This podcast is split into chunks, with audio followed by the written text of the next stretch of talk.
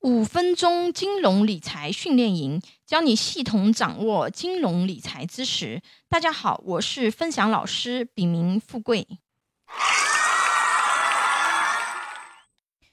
今天我们分享的主题是投资理财实操。家庭资产配置方案第三步啊，那我们在之前的课程里面啊，教大家规划好家庭最底层的人身风险保障。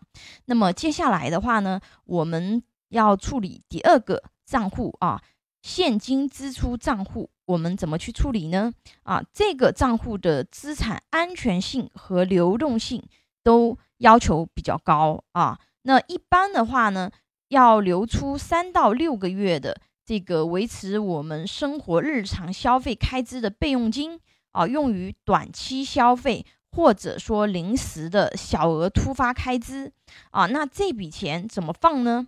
一般活期银行放置部分当月及时要花费的钱啊，比如说有花呗或者是信用卡的朋友，也可以使用这两种方式消费啊，但是要记得准时还款。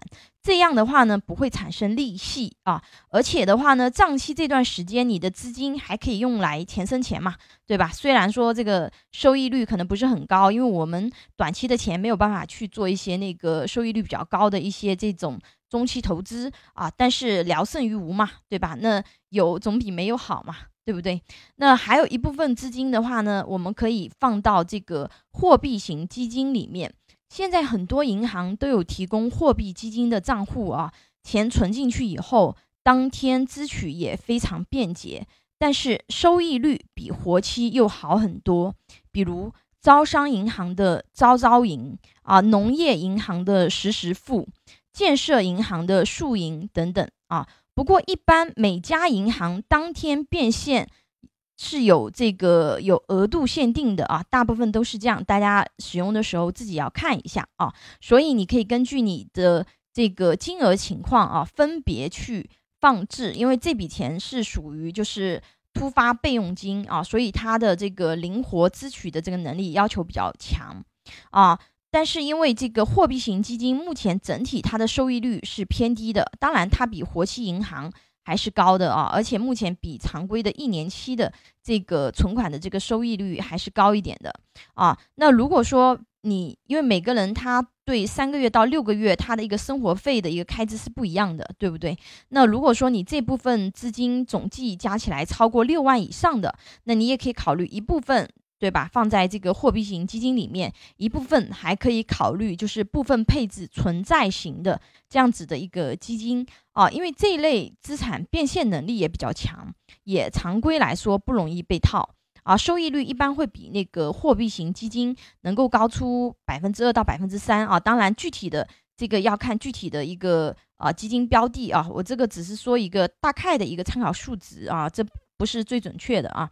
那按照标准普尔家庭资产配置法，我们第一个账户的目标设定啊，以及这个就是投资标的都处理好了啊。那么我们剩下的就是按照规划填满这个账户啊。首先我们要把第一个风险账户处理好，对吧？第二个，那么我们要把这个就是能够用来这个灵活使用的啊现金账户的这个账户给它处理好。